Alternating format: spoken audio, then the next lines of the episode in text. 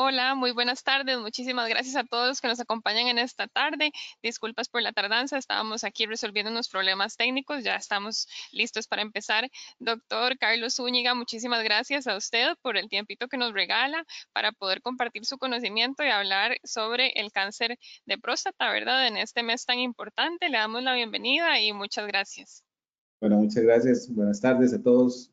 Eh, sí, sí, disculpen la, la demora, pero sí hemos tenido algunos problemas técnicos ahí.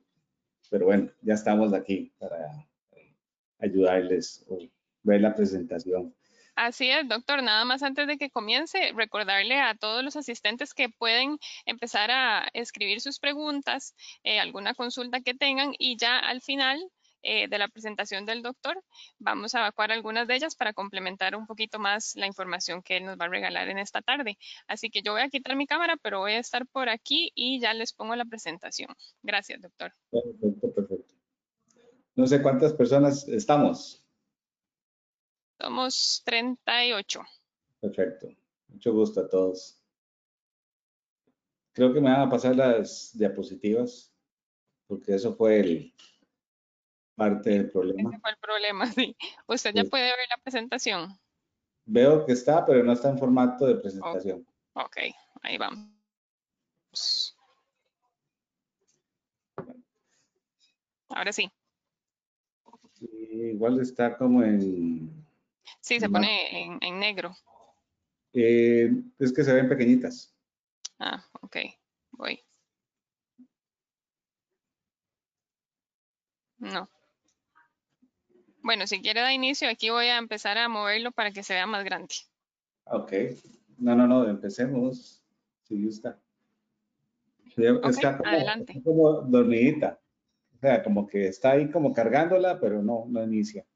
Bueno, y, bueno, eh, buenas tardes. Este, vamos a ver si podemos iniciar el día de hoy. Como decimos, un poquito de problemas técnicos, pero adelante. Bueno, el día de hoy vamos a hablar así como conceptos básicos, rápidos, este, dirigido un poquito más a, lo que es cáncer de, próstata. El mes pasado, pues el gran boom de siempre que es el cáncer de mama, importantísimo, no cabe duda, pero hoy también vamos a hablar un poco sobre lo que es cáncer de próstata. Una pincelada, porque realmente es demasiada la información que tenemos y eh, puntos, como siempre, en medicina, puntos grises donde pues eh, estamos aprendiendo y estamos viendo a ver en qué podemos mejorar y cuál será la mejor, eh, el mejor manejo de nuestros pacientes.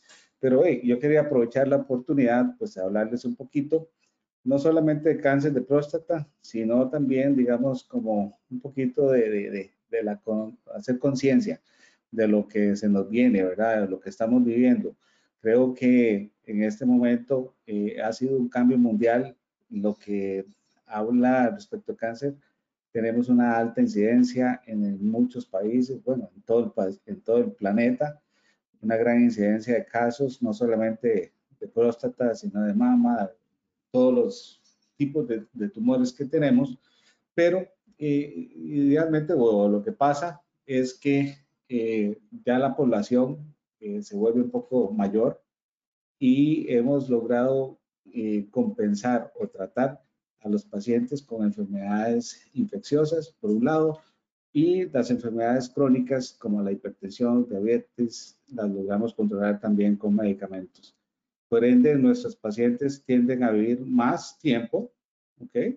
Y con eso, pues también nos hace, digamos, eh, más propensos a poder desarrollar un cáncer. La edad, indubitablemente, es un factor de riesgo entre mayor edad tengamos, pues mayor riesgo de desarrollar cáncer. No sé si pasamos la siguiente. No sé si están viendo la diapositiva, ¿cómo estamos? Eli. Sí, sí se ve ya en presentación. Vamos a ver, ¿usted no la ve? Yo la veo, pero no pasa, no sé. Ok, vamos a ver. Este que dice Global Challenge, ¿ese es el que está viendo, no? No, estoy viendo la 1 nada más. Ok. La cáncer de síntomas y tratamiento. Ok, voy. Sí. Eh, ahora sí, ve, así, muy bien. Ok, ahí estamos. Sí, la, estábamos viendo un poquito. Eh, bueno, sí, este, este, esta, este reto global, pues básicamente es esto, ¿verdad? Que sabemos que tenemos, nos vamos a enfrentar a una alza muy importante de cáncer en general en todos nuestros países, más en los países en vías de desarrollo, porque eh, como les hablaba, pues hemos logrado controlar nuestras, nuestras enfermedades infecciosas y enfermedades crónicas y eso pues hace que vivamos más y por ende tener más riesgos. Eh, retos que tenemos, retos es de desarrollar las medidas, las estrategias correctas según las necesidades de cada uno de nuestros países a poder, digamos, desarrollar un modelo para detección temprana de tratamiento y seguimiento de nuestros pacientes. Si gusta la siguiente, ahí, ahí se descarga. Ok, entonces, ah, no, atrás. Ahí en esta, pues eso es lo que vemos, las, las, las la, digamos, la, incidencia que vamos a tener, los nuevos casos que vamos a tener para el 2030, más o menos 27 mil millones de casos nuevos de cáncer, y en el 2030 se calcula más o menos 17 mil muertes, eh, 7 mil millones de muertes por esta enfermedad.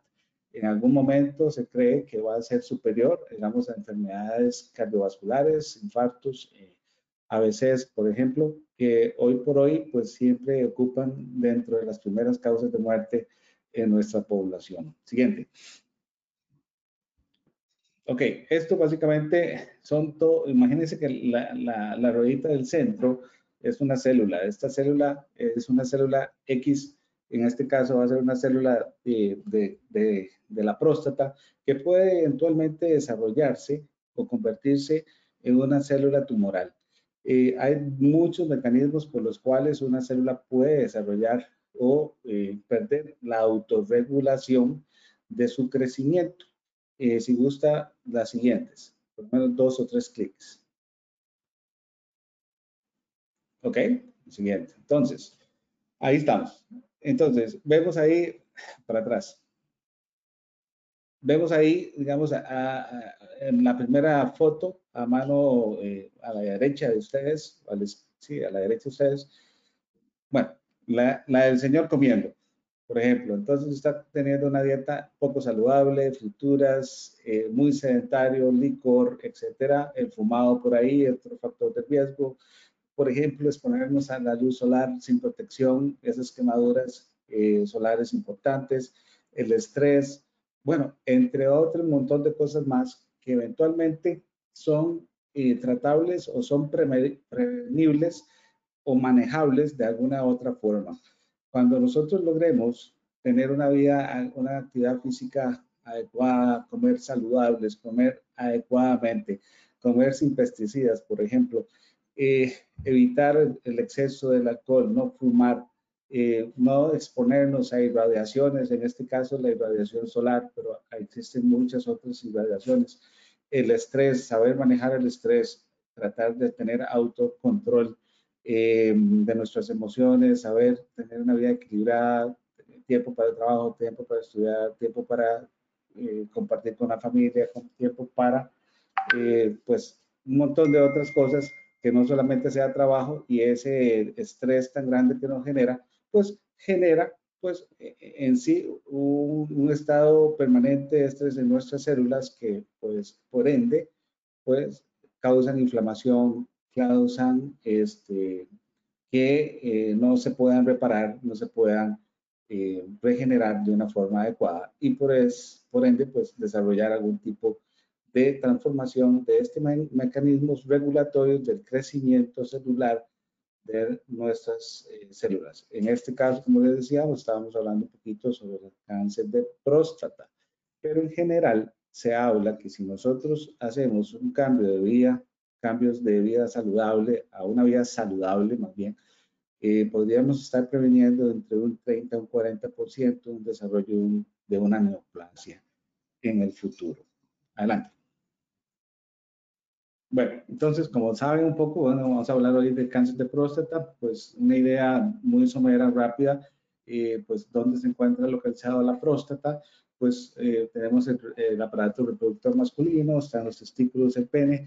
Eh, dentro del pene, pues está como la, el cañito de la orina que llamamos nosotros, que es la uretra, y esa uretra eventualmente va hacia la vejiga. Pero entre el pene y la vejiga, pues está la próstata. Esta próstata, pues es esta glándula, pues que ayuda a generar eh, secreciones importantes, ¿verdad? Para la formación de semen. Y, este, y por ahí, pues también hay un, trayecto donde se conecta con otras eh, vesículas seminales o eh, elementos del aparato reproductor masculino. Y como vemos, hacia posterior de la próstata el, el recto y por ahí, pues es un acceso directo que tenemos y una forma rápida de poder interpretar cómo se encuentra la próstata con, un, digamos, un tacto rectal por una persona o un médico experto para saber si está crecida, si está aumentada de tamaño en algún lóbulo, si se palpa alguna irregularidad, alguna masa en particular, eh, si esta está frágil o está fácil de mover o está muy adherida, pétrea, que llamamos. Entonces, vamos dándonos cuenta de qué, de, qué nos estamos tratando, si estamos cerca o estamos cerca de un, de un tumor avanzado o un tumor eh, localizado y este, nos vamos orientándonos un poco más hacia el diagnóstico de nuestros pacientes. Pero es importante, pues, saber, digamos, por qué es que se hace un tacto fetal, por qué eh, eh, se, se, se, puede, digamos, accesar a la próstata por esta vía, porque está muy, muy, muy cerca. ¿Ok? Siguiente.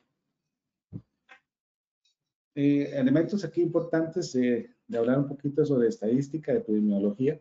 Sí, en Costa Rica, como en, el resto del mundo, pues el cáncer de mama, cáncer de próstata son las primeras dos causas de, de incidencia, que son los nuevos casos, y también causas de muerte también importantes en la población de, del mundo y eh, Costa Rica no se escapa. Ahí, gracias a Dios, en el tercer punto, en, a nivel mundial, el cáncer de pulmón sigue siendo, digamos, eh, prevalente, importante, pero tal vez en nuestro país eh, el fumado no es tan fuerte como en otras latitudes y por ende, pues no se desarrolle tanto cáncer de, de pulmón. Pero bueno, es importante que nos estamos comportando como el resto del mundo. Siguiente. Bueno, eh, ya sabemos que es el segundo eh, tumor de incidencia y mortalidad más frecuente, más o menos 1.6 millones de diagnósticos al año. Tenemos de muertes unas 300 mil, 66 mil personas mueren por este tipo de tumor. Y en Estados Unidos, como ven, hay solamente 180 mil casos nuevos de cáncer de próstata al año. Y esto pues eh, eventualmente se va a traducir en días de digamos, de menos efectividad o menos trabajo dentro de las personas. Y como yo siempre digo, a veces el cáncer de mama, pues digamos que una persona con cáncer de mama afectada, pues afecta toda la dinámica familiar, eh, los hijos, los cuidados, el trabajo, etcétera. Entonces causa un, caos familiar y un caos social y a la vez un caos a nivel país, a nivel de productividad. En, este caso, igual, el cáncer de próstata pues, puede afectar a personas jóvenes que todavía están dentro de una edad productiva y por ende, pues nos volvemos menos productivos, perdemos competitividad y que es una cosa muy importante, más, más que estamos buscando, pues desarrollarnos, etcétera. Eh, edad promedio, pues ahí habla que son pacientes mayores, 75, 70, 80 años, 79 años, por ahí, eh, eso a nivel pues mundial. Siguiente. Siguiente. Ok, esta es la incidencia en Costa Rica, hombres y mujeres, principalmente en, mujeres cáncer de mama, en hombres cáncer de próstata y la mortalidad, tal vez la siguiente. En, hombres, específicamente este, pues no es por causa del cáncer de próstata, sino más bien por causas de cáncer gástrico. Y esto lo que nos habla es que existen muchas terapias, existen, digamos, terapias que son buenas, que logramos controlar la enfermedad, que hacemos que los pacientes vivan mucho tiempo, en buena calidad de vida y que pues eh, no fallezcan por, por, el cáncer en sí, sino que fallezcan por otras, otras causas. Pueden ser cardiovasculares, accidentes de tránsito, sin fin, otras causas que no sean meramente eh, por el tumor. Adelante. Factores de riesgo, eso es importante. Eh, hemos visto que pacientes obviamente con, mayor edad, como les dije al principio, la edad es algo que nos cobra digamos, la, los, la autorregulación de nuestras células, pues conforme a la edad van perdiendo esa capacidad de ser más cuidadosas en la hora de replicar y por ende pues pueden fallar en algún mecanismo regulatorio y esto pues hace que aumente el riesgo de desarrollar cáncer. Eh, si quiere un par de clics más. Otro y otro. Nada más ahí. En, para atrás. Entonces tenemos que la edad es un factor de riesgo. Los pacientes de eh, con descendencia afroamericana de tez negra pues tienen mayor riesgo de desarrollar cáncer de próstata. La historia familiar es importantísima, importantísima. Algunos factores genéticos también podrían estar relacionados con cáncer de próstata, que hay que hacer una historia clínica para poder llegar, digamos, a tener esta información de una fuente, digamos, directa, que sería el paciente, y poder indagar si hay algunos eh, factores de riesgo como estos. Ahí, como ven, también el sobrepeso, el fumado, también es un factor de riesgo importante en el cáncer de próstata. Y eh, la actividad física, tenemos que hacer más actividad física para eh, tener un factor de protección. La dieta también es importante, tener dieta eh, en el cual, digamos, por acá dicen, pues, suplemento de vitamina D. se ha visto por ahora, digamos, el boom, se mide mucho vitamina D y casualmente, pues nos damos cuenta que los pacientes que tienen cáncer, pues usualmente tienen vitaminas eh, o niveles de vitamina B, B bajo. Eh, cosas que nos llaman la atención y que tenemos que tomar en cuenta, ¿verdad? A veces nos descuidamos de la parte nutricional, del aporte de los alimentos, etcétera, y eh, pues vale la pena cuidarse y comer bien. Adelante. Ok, síntomas, tal vez eh, eso es importante. Eh, cuando tratamos de hacer un, un, un, diagnóstico temprano, eh, siempre es el reto, porque casi siempre no tenemos síntomas, o sea, no, no tenemos molestias, hacemos vida normal, etcétera, y el tumor, pues, está ahí pequeñito, pero no, no genera ningún tipo de síntomas que nos dé sospecha o que nos haga consultar. Entonces, la mayoría de nuestros pacientes son asintomáticos en los estadios iniciales. Ya para que un paciente consulte actualmente que tenga eh, alguno de los otros síntomas que vamos a hablar, pues probablemente ya la enfermedad está un poquito más avanzada. Entonces, como decía, la mayoría de los pacientes son asintomáticos.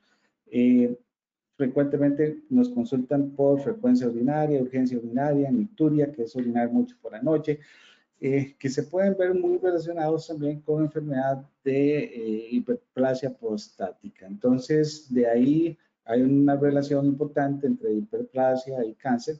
Obviamente son dos patologías totalmente diferentes, pero digamos que puede haber ciertas eh, características o síntomas que se pueden ver como de la mano, que vayan de la mano y que también para el clínico eh, puedan confundir un poco sobre el diagnóstico de si es un cáncer de próstata o si es una hiperplasia prostática o igualmente podemos tener pacientes que tengan las dos condiciones. Obviamente, todo es posible. Eh, en la maturia es otra que es orinar sangre. Eso es importante también que los pacientes pueden reportar eh, orinar sangre o eh, algunas ocasiones pueden también reportar que eh, a la hora de eyacular, eyaculan con sangre, que eso se llama hematoespermia. Ya cuando tenemos enfermedades un poquito más avanzadas, pues los pacientes reportan dolores, fatigas, eh, que pueden, digamos, eh, decirnos sitios potencialmente de enfermedad metastásica. Entonces, un paciente puede debutar con una enfermedad localizada, dependiendo del momento que consulte, si entra por un síndrome de dolor agudo con algunas características de, de, enfermedad metastásica, también eventualmente puede ser una forma de hacer el diagnóstico en los pacientes. ¿Qué quiero decir? Que algunas veces va a llegar un paciente que es desconocido con cáncer y que entre el diagnóstico diferencial va a estar el diagnóstico de cáncer de próstata y cuando hacemos los estudios nos damos cuenta que tiene enfermedad metastásica desde el diagnóstico. O sea, no logramos hacer un diagnóstico de enfermedad temprana. Adelante. Bueno, entonces, eh, siempre, nos, eh, siempre nos hablan un poco sobre lo que es la importancia de estar haciéndose el antígeno prostático, eh, pero recordar, y no solo, en, no solo en, el antígeno prostático, sino en cualquier otro tipo de marcador tumoral que se envíe, no quiere decir que un marcador tumoral, en este caso, un antígeno prostático elevado es igual al cáncer. Igualmente, viceversa, un antígeno prostático bajo no quiere decir que no tengas cáncer. Igualmente, esto aplica para cualquier otro tipo de marcador tumoral que damos o que utilicemos en nuestra clínica. Y ahí vemos las diferentes causas benignas por las cuales puede elevar un, poco el antígeno prostático. Algunas cosas pues asociadas a infección, a inflamación, prostatitis o pacientes que hayan sido expuestos a algún tipo de terapia o tratamiento eh, en el cual se haya hecho un procedimiento. Incluso hasta la misma eyaculación puede subir un poquito el nivel de eh, antígeno prostático. Por ahí a la par también tenemos algunas, eh, digamos, situaciones en las cuales se elevan el tiempo que normalmente pasan elevados y esto es importante porque nosotros podríamos estar ante una prostatitis y eventualmente pues creer que puede ser algo maligno y es algo benigno, usualmente se da tratamiento, antiinflamatorios, un antibiótico y se valora en el tiempo para ver con otro antígeno cómo este está comportándose. ¿Ok? Adelante. Cuando nosotros entonces estamos ante la sospecha o tenemos que eh, por, regla, por decirlo así, por una normativa que existe, tenemos que eh, ya ir a consultar, a consultar. Entra dentro de nuestro chequeo médico anual, y como eventualmente se hace con cáncer de mama, una mamografía a partir de los 45, 50 años, dependiendo mucho del riesgo que tenga la paciente. En este caso, igual, en cáncer de próstata lo hacemos de la misma forma. Todo depende del riesgo que tenga el paciente. Un paciente A es diferente el riesgo que tiene A un paciente B. Eh, la historia clínica, la evolución de la enfermedad, eh, diferentes factores eh, del paciente lo hacen diferente y por ende pues tenemos que tratarlo de esa forma, tenemos que abordarlo de una forma integral. Entonces, por ejemplo, historia clínica, grupo etario, factores de riesgo, si tiene antecedentes fuertes en la familia, de cáncer de próstata y, y, este cáncer de próstata se dio, digamos, a edades tempranas en los familiares. Eso es un factor sumamente poderoso de riesgo y el que tenemos que nosotros analizar, ¿ok? Pero dentro de la normativa de nuestro país, ya a partir de los 50 años, pues se manda siempre a hacer un antígeno prostático y dependiendo de cómo es que esté, pues así eventualmente va a ser referido hacia una consulta más especializada de urología en este caso. Eh, pero, como les dije, un antígeno prostático elevado no simplemente es igual o sinónimo de cáncer de próstata.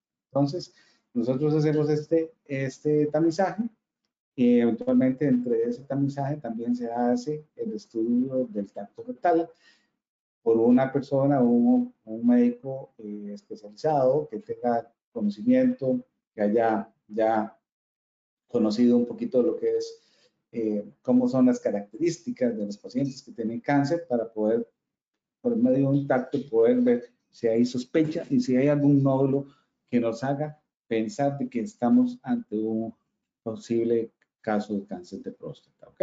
Pero básicamente estas son las dos armas que tenemos para hacer el, el, el tamizaje, examen de sangre, diríamos tres, perdón, eh, la historia clínica, el examen de sangre y el tacto rectal. Adelante. La siguiente. ¿Ok? Otra más. Entonces, estas son tablas, eh, no, para atrás, perdón. Esas son tablas eh, en cual diferentes guías internacionales en las cuales nos guían, nos llevan a, seguir, digamos, un patrón de, de, de estudio para no, como dicen, no hacerlo a la ocurrencia. Todo esto tiene que ser bajo, eh, bajo estudio bajo una normativa, bajo eh, ya experiencia, ¿verdad? Clínica, de estudios clínicos, valga la redundancia, que nos puedan, digamos, orientar a hacer lo que tenemos que hacer y hacer lo correcto. Eso es lo esencial. Entonces, por ahí vemos que la expectativa de vida siempre sigue siendo muy importante. Si yo tengo un paciente de 50 años que tiene una expectativa de vida menos de 10 años por otras circunstancias, tal vez hacerle un tamizaje por un cáncer de próstata pues no tiene sentido. Pero si tengo un paciente de más o menos 60 años con expectativa de vida mayor a 10 años, totalmente funcional, etcétera, ahí es otro tipo de paciente. Y en estos pacientes, pues tenemos que hacer los estudios, eventualmente, pues eh, medir el nivel de el antígeno prostático más tacto rectal. Eventualmente, si tenemos sospecha en un nivel alto, pues mm, tocará, pues eventualmente hacer una, una biopsia de, de, próstata para definir si hay o está la, eh, presente eh, el tumor en, este, en, esta, en este paciente pues, que, estamos examinando. Entonces, eh, la expectativa había muy importante, eh, factores de riesgo muy importantes. Usualmente nosotros empezamos a los 50 años a tamizar, pero si tenemos una, una historia familiar muy, muy importante sobre cáncer de próstata, tenemos que empezar a los 40, 45 años incluso, ¿verdad? De, de haber aparecido Mm, digamos, de, de, de, iniciar este tipo de tamizaje. ¿okay? Si es la historia familiar es muy importante. También, si somos de, eh, de descendencia afroamericana, también es importante que el factor de riesgo es mayor que de pacientes pues, de eh, blanca, por ejemplo. Entonces, de ahí la importancia de consultar al médico para saber cuál va a ser la mejor estrategia y el seguimiento para poder hacer el diagnóstico de cáncer de próstata. Adelante. Ok, entonces este tamizaje lo que nos ha permitido es hacer un aumento, hacemos un diagnóstico más rápido de cáncer de próstata. También se ha asociado a una detección de enfermedad más localizada y menos avanzada. Y con esto logramos disminuir morbilidad y desarrollo de enfermedad metastásica en nuestros pacientes. Pero todavía hay cierta discusión de qué tanto impacto hacemos con ese tipo de tamizajes. ¿ok? ¿Por qué? Porque eventualmente si este paciente no le hemos hecho el tamizaje y lo detectamos con una enfermedad más avanzada, probablemente eh, la sobrevida que él vaya a tener es muy, muy similar a haberlo detectado eh, enfermedad más temprana, por decirlo así. Pero es importante que se gana mucha calidad de vida, se, se, se disminuye, digamos, esta, esta morbilidad. ¿Qué quiere decir? Pues que desarrolle enfermedad metastásica, que desarrolle un dolor, que desarrolle fracturas patológicas, etcétera. Y ahí es el impacto que realmente tiene el poder hacer un, un, diagnóstico temprano del paciente. Por otro lado, eh, esto es el punto número tres que habla la diapositiva, que no tiene un impacto en la sobriedad global, pero eh, sí eh, depende mucho esto de acuerdo de qué tan avanzado esté la enfermedad del paciente. Si es un paciente que tiene expectativa de vida baja también, cuánto vale la pena hacer un tamizaje. Y por ende, como ven o como vieron anteriormente en las guías internacionales, pues pacientes mayores de 75 años pues dejamos eventualmente de hacer tamizaje en cáncer de próstata. Probablemente lo que encontremos en, esa, en esos grupos de pacientes es un cáncer de próstata apenas iniciando, apenas eh, de bajo riesgo, que eventualmente el paciente va a fallecer por otras causas. Ahora, esto no quiere decir que esté escrito en piedra, ¿verdad? Porque estamos viendo que ya nuestros pacientes adultos mayores tienen una expectativa de vida mayor cada vez. ¿ok? Entonces ya estamos viendo pacientes de 90 años muy funcionales y que si nosotros aplicamos esta misma regla, pues los estaríamos dejando por fuera. Entonces de ahí es donde viene la importancia de valorar la expectativa de vida de cada uno de los pacientes para poder tomar una decisión. Acuérdense también que antes les hice un pequeño ejemplo de un paciente de 50 años que tal vez tenía una expectativa de vida menor de 10 años, que tampoco vale la pena hacer un tamizaje de cáncer de próstata pero hagamos otro ejemplo. Si es un paciente de 75 años que está íntegro, súper funcional, valoraciones geriátricas, escalas de vida prometedoras de más de 10 años, etcétera, pues obviamente es un paciente que vale la pena hacer el tamizaje. ¿ok? Entonces, por eso, al principio decía, esto no está escrito en piedra, hay que analizar muy bien las características de cada uno de los pacientes para tomar nuestras decisiones correctas.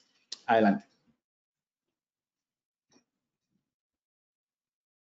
Ok, entonces volvamos, vamos ahí un poquito al diagnóstico. Ya hicimos eh, la historia clínica, hicimos el antígeno, hicimos el tacto rectal, todo indica que tiene un cáncer. Entonces tenemos que proceder a hacer un diagnóstico. Acuérdense que en oncología siempre es importante tener el diagnóstico histológico. Y ahorita les voy a comentar un poquito más por qué es tan importante esta parte. Porque nos va a, a guiar de qué tan agresivo tenemos que ser y eventualmente pues nos va a decir qué tipo de terapias podemos utilizar en nuestros pacientes. Em, con este tipo de diagnóstico, pues de biopsia, pues ahí como ven en el diagrama, pues lo hacen, se hace a través transrectal por la anatomía, por la, la, localización, el fácil acceso que se tiene a través de, del recto hacia la próstata y ahí pues utilizamos equipo y guiado por ultrasonido o a veces guiado por resonancia para tomar las biopsias de la próstata. Entonces toman varias biopsias y se habla de sextantes, a veces se toman dos biopsias en cada sitio, entonces al final tenemos 12 muestras de, de la próstata. Y esta próstata pues la vamos a analizar y se va a analizar por parte del patólogo donde nos va a decir si hay presencia de tumor, no hay presencia de tumor, nos va a localizar en qué nivel si es en el lóbulo derecho, si es en el lado eh, izquierdo, si es en el apex o en el medio o si es en la base. Y entonces podemos ir localizando dónde está la, la lesión, dónde está el tumor y eventualmente, eh, pues con esto confirmamos nuestra sospecha clínica. ¿Ok? Siguiente. Ok siempre que hacemos algún procedimiento, siempre hacemos o existe posibilidades de algún tipo de complicaciones. Y por eso, pues tenemos que estar muy, muy eh, centrados, muy, muy dirigidos, bien claros de que si vamos a hacer algo es porque vamos a tener beneficio. Si no vamos a tener beneficio, mejor, como decimos, nos quedamos críticos y vemos evolución. Porque todo lo que uno haga en medicina, cualquier procedimiento, cualquier que sea, hasta poner una vía periférica puede complicarse con una infección en la piel, etcétera. Cualquier procedimiento hay que hacerlo con mucho cuidado, con mucho detalle para evitar este tipo de complicaciones. Y por ende, pues una biopsia de próstata no se escapa de esto y eventualmente podría producir eh, tipo de, eh, de, de, complicaciones que a veces pueden ocurrir después de una biopsia. Por ejemplo, eh, esperma con sangre, posterior a una biopsia, hematuria, orinar con sangre, a veces puede tener un poquito de desangrado rectal, un poquito de inflamación de la próstata y fiebre.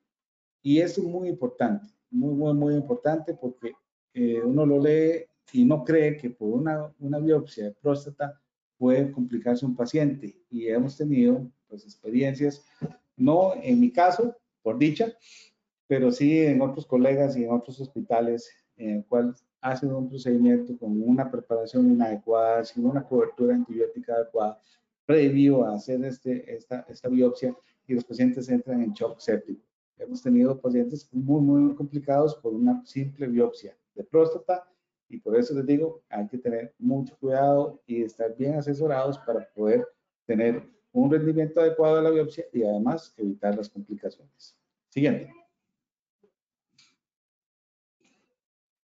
Cuando ya nosotros tenemos historia clínica, tanto brutal, APE y biopsia, a veces todavía queda la duda de si hay o no hay enfermedad, bueno, si a dónde está localizada la enfermedad, si hay más sitios de, focos de infección o de focos de, enfermedad y por ende pues nos ayudamos un poquito con imágenes, con, con, la, con la resonancia magnética para poder determinar si la enfermedad está solamente localizada en la próstata o si ya invadió otras estructuras aledañas a la próstata. Entonces, la, biopsia o las imágenes también nos ayudan a complementar todo este eh, diagnóstico clínico que estamos haciendo para determinar el estadio o en qué punto está la enfermedad. Adelante.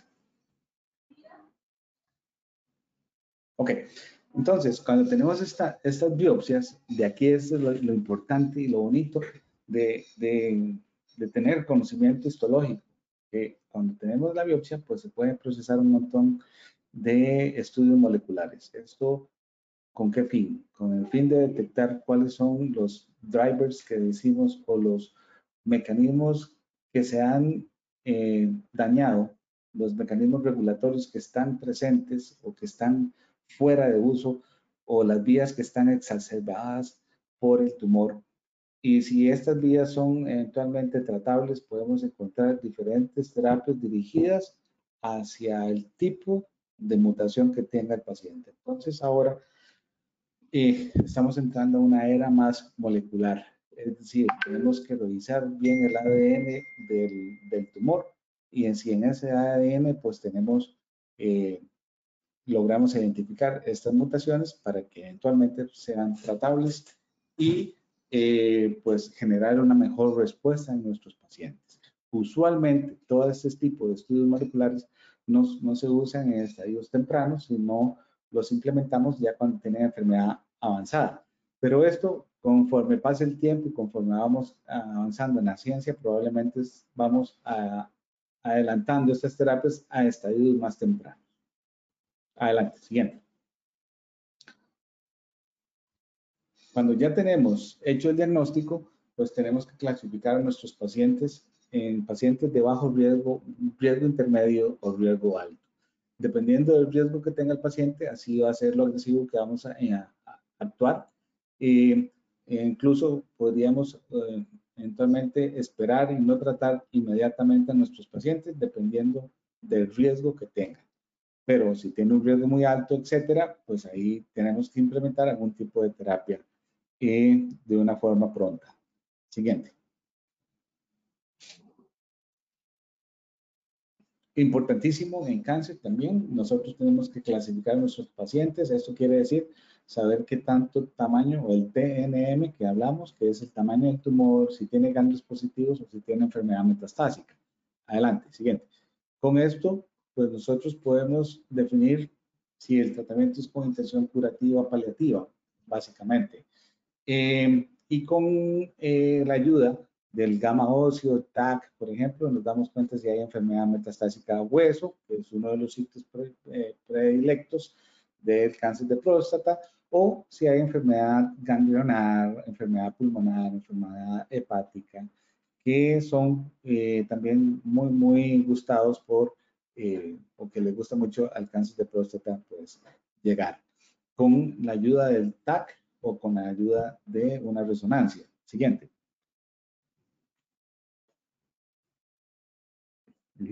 ahí está. Entonces vemos los tipos de estudios que podemos hacer, el escáner de, hueso, el TAC, el CT, la resonancia magnética. De acuerdo a las, a las necesidades, pues tenemos diferentes estudios que nos pueden orientar y guiar para tener ese diagnóstico correcto.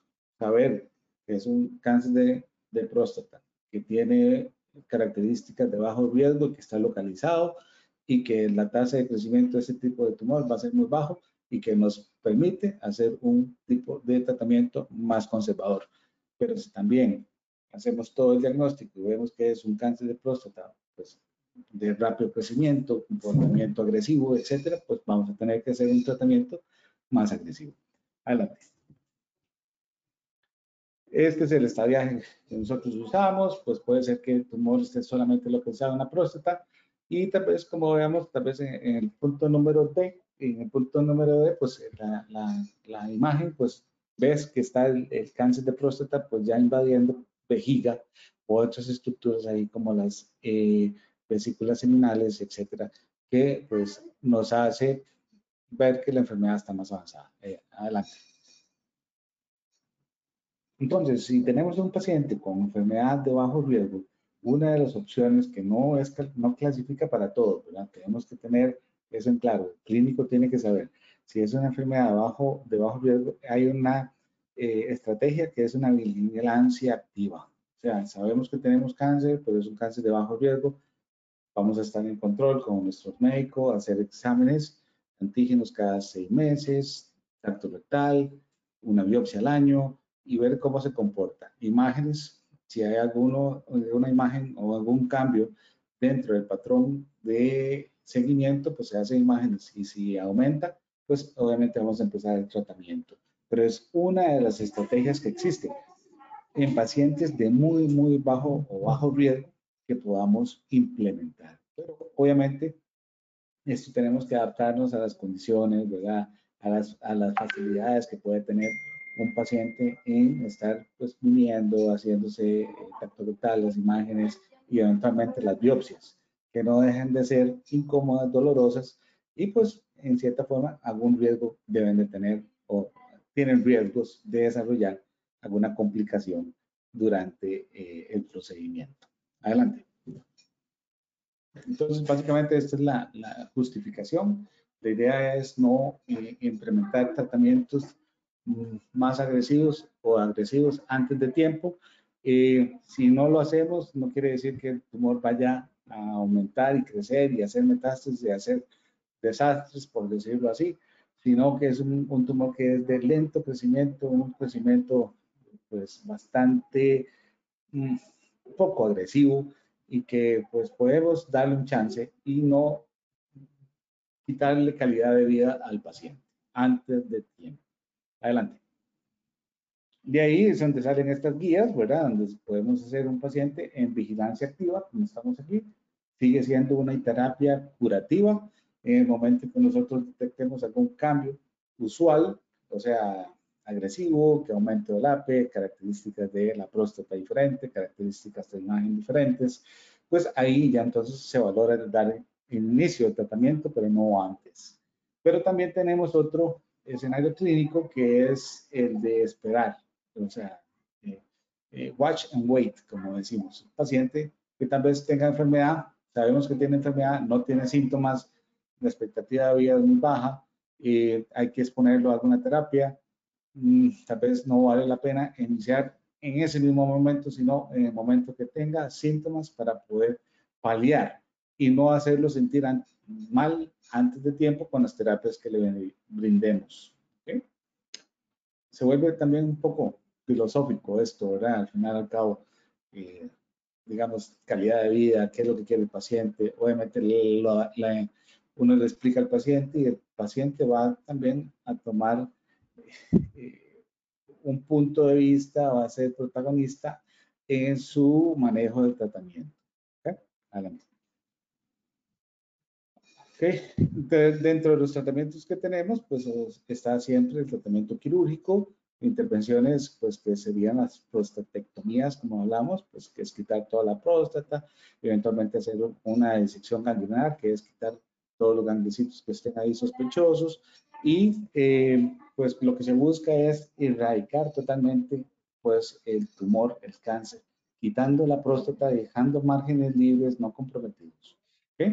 Otra estrategia que podemos utilizar es no hacer la cirugía y pues dar tratamiento con radioterapia, más un tratamiento que se llama análogos, que lo que hace es causar una castración química, es decir, eh, evita, digamos, el crecimiento del tumor al, al inhibir la formación de testosterona en nuestro cuerpo, que es básicamente el mecanismo de crecimiento que tiene el cáncer de próstata.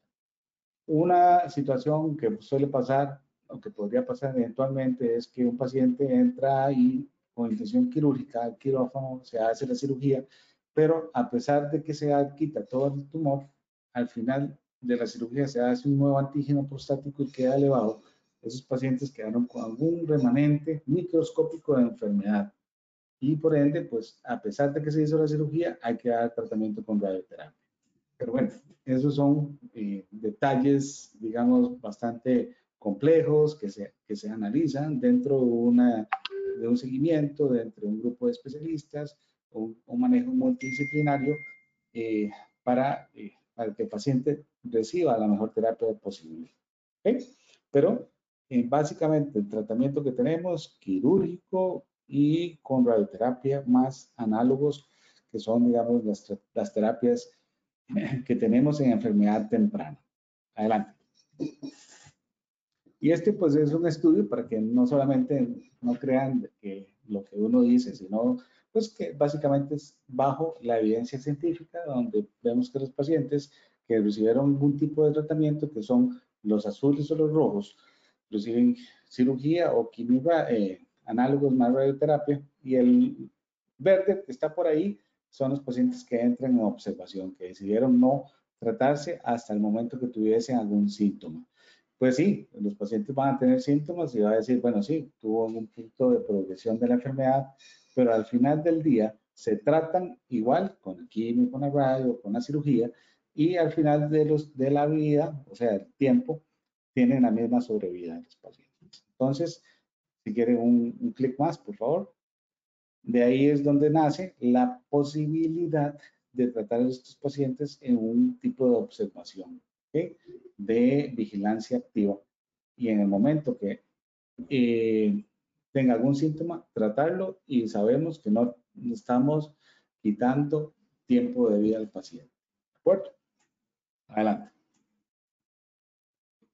Y bueno, ya cuando pues eh, logramos tener control de la enfermedad, se trató el paciente, le dimos cirugía y se mantiene curado y etcétera, y pasan los años, 10, 20 años, puede ser que el tumor vuelva. Y a veces vuelve y en ese momento ya es un paciente con enfermedad avanzada, o es un paciente que tiene pues eh, enfermedad ganglionar, o tiene enfermedad pulmonar, tiene enfermedad en hueso, etcétera, que obviamente eso es lo que no queremos que pase, es detectarlo tempranamente, pero a veces sucede, se pierden de la consulta, se sienten también, pierden control eh, y regresan cuando ya tienen nuevamente síntomas. Y en este momento, pues ahí ya la enfermedad cambia un poco porque ya el paciente, pues al tener una enfermedad metastásica, ya el tratamiento no es curativo, ya es un tratamiento más paliativo, pero no quiere decir que es un tratamiento una fase, o un paciente de una fase terminal. Hay muchas opciones terapéuticas. Entonces, de aquí lo importante del gráfico es ver cómo, digamos, conforme eh, el paciente eh, se expone más aún al estímulo hormonal, pues hace una recaída. Cuando se logra controlar ese estímulo eh, hormonal, el paciente responde y baja. Pero pasa el tiempo y se va haciendo resistente a estas terapias y vuelve otra vez a tener un pico de incidencia. Eh, y posteriormente, entonces, tenemos diferentes alternativas terapéuticas durante este tiempo. Siguiente. Entonces, ahí vemos y nos imaginamos a veces que el tumor, este, la, imagen de abajo, que tiene, digamos, diferentes colores, podemos imaginar que ese es el tumor y cada eh, célula de diferente color es una clona, o sea, es un, un, un, tumorcito diferente, pero sigue siendo el mismo cáncer de próstata. Entonces, diferentes microambientes dentro de un tumor y que lo hace, digamos, algunos más agresivos o no, no tan agresivos. Y por eso vemos que hay pacientes que les va muy bien, hay otros que no les va tan bien, otros más o menos, por esas características moleculares que tienen. Y por ahí es donde viene, digamos, el futuro o lo que estamos viendo en este momento es que tomamos nuevas biopsias para ver ese comportamiento genético o eh, eh, molecular que tenga el tumor para poder definir si hay diferentes tratamientos que puedan recibir nuestros pacientes. Y, y una vez dentro de todas esas características y cosas que pasan, entonces el mismo tumor va desarrollando mecanismos de resistencia a las diferentes terapias antihormonales que le brindemos. Entonces, ahí vemos en este diagrama, vemos los diferentes mecanismos que puede desarrollar la célula tumoral para poder, digamos, seguir escapando y seguir creciendo. Entonces, puedan tener cambios a nivel del receptor de, andrógenos, por ejemplo, o vías de ligandos que estimulan el crecimiento eh, tumoral y que pues que eventualmente hacen que los pacientes vuelvan a tener cáncer activo. Entonces, la siguiente. Aquí es donde nosotros, nosotros hablamos nosotros, los oncólogos médicos, pues ya tenemos mayor protagonismo.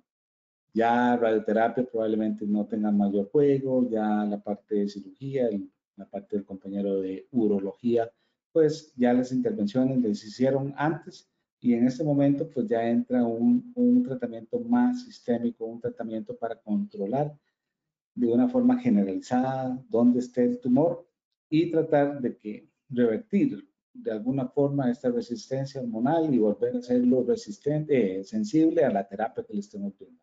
Entonces, ya aquí entra más la terapia sistémica y en este pues entran diferentes eh, medicamentos que pueden ser inhibidores de los andrógenos o de inhibidores de estos receptores de andrógenos, eh, que son pastillas, que son tratamientos antihormonales y por ende pues también tienen menor efectos secundarios que una quimioterapia, que también es una posibilidad que esos pacientes puedan recibir. Hay diferentes quimioterapias que pueden recibir, hay diferentes inhibidores de andrógenos eh, y por ende, pues tenemos eh, algunas pues, opciones o bastantes opciones terapéuticas a pesar de que ya han pasado 10, 12 años de una enfermedad que ha venido evolucionando en el tiempo de una forma lenta y que uno pues sigue eh, buscando diferentes alternativas para poderlas controlar. Siguiente. Y, eh, y, esa creo que ya es la última, para no cansarlos tanto. Y ahí pues eh, vemos cómo ha sido la evolución, ¿verdad? Ya cuando tenemos esa enfermedad avanzada, es donde tenemos que buscar una deprivación androgénica y usualmente es donde se le aplica o se hace la orquiectomía. También hay formas de hacerlas de una forma eh, química que se veía con los análogos que lo que hacen es eh, evitar eh, pues el estímulo de formación de testosterona. Pero, digamos, una forma quirúrgica es, es viable. Si quiere, podemos hacer clic. Elizabeth. Ajá. Entonces ahí, ese es un, doctor fumoso que fue el primero que hizo la orquiectomía y cuando hicieron la orquiectomía los pacientes que tenían enfermedad metastásica, pues mejoraban todos sus síntomas porque obviamente le quitábamos ese estímulo que le daba la presencia de testosterona.